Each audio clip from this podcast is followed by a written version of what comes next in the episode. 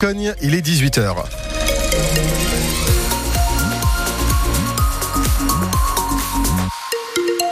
L'actualité, Renaud Biondi-Mogé. On cherche des pompiers volontaires dans les Landes. Des casernes lancent une opération, lancent une opération de recrutement.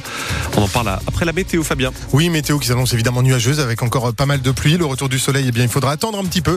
On y revient en détail à la fin de ce journal. Casernes dans les Landes cherchent donc des pompiers volontaires. Il en manque à Luxeuil, à Moliette, à Morxinx, la Nouvelle, entre autres.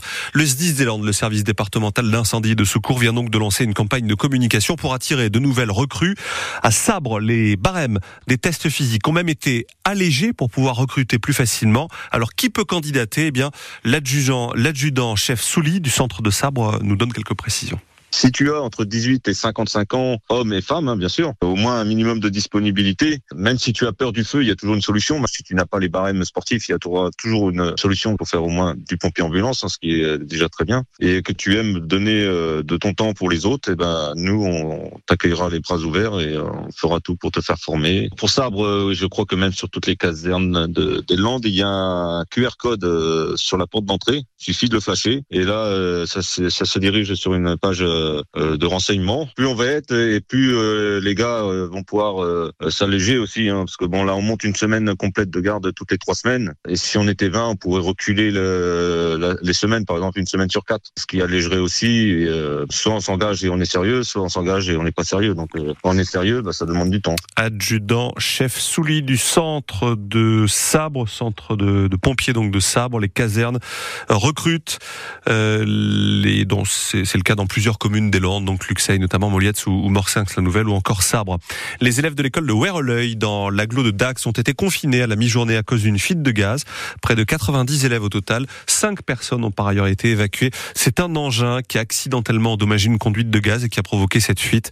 Tout est rentré dans l'ordre après l'intervention d'agents de GRDF. Un accident s'est produit il y a quelques minutes dans les Landes sur la route entre Gourbera et Hermes, au croisement avec euh, la route de Castets. C'est la D947. Un choc frontal entre deux voitures. Il y a cinq blessés. Euh, les secours sont en train d'intervenir en ce moment. Sachez que euh, la circulation est, est perturbée donc sur cet axe la D947. L'assurance maladie propose de faire passer la consultation chez le médecin généraliste à 30 euros contre 26,50 euros actuellement. Mais rien n'est fait encore. Des négociations sont en cours entre les six syndicats représentatifs des médecins libéraux et le gouvernement.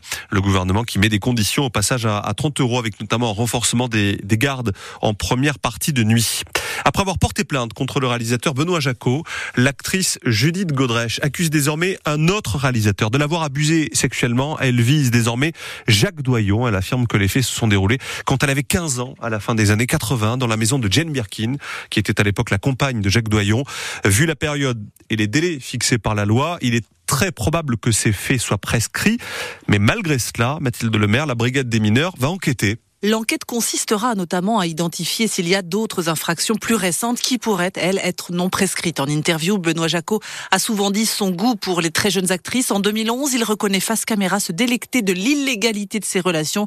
Il voit du désir, de l'amour, une inspiration pour créer. Judith Godrèche ne raconte pas du tout la même histoire. Rappelons qu'elle avait entre 14 et 20 ans. Moi, je n'ai jamais été attirée par Benoît Jacot, mais je me suis retrouvée avec lui. Je me suis retrouvée dans son lit et je me suis retrouvée à sa petite femme, son enfant son objet sexuel. Voilà. On parle de viol, on parle pas d'une histoire d'amour hors norme. Non, mais ça, de toute façon, c'est euh, l'histoire qu'aiment se raconter les abuseurs d'enfants. Euh, même ils comprennent pas une fois qu'ils sont accusés, ils disent ben oui, mais je l'aimais pourtant euh, cette petite fille.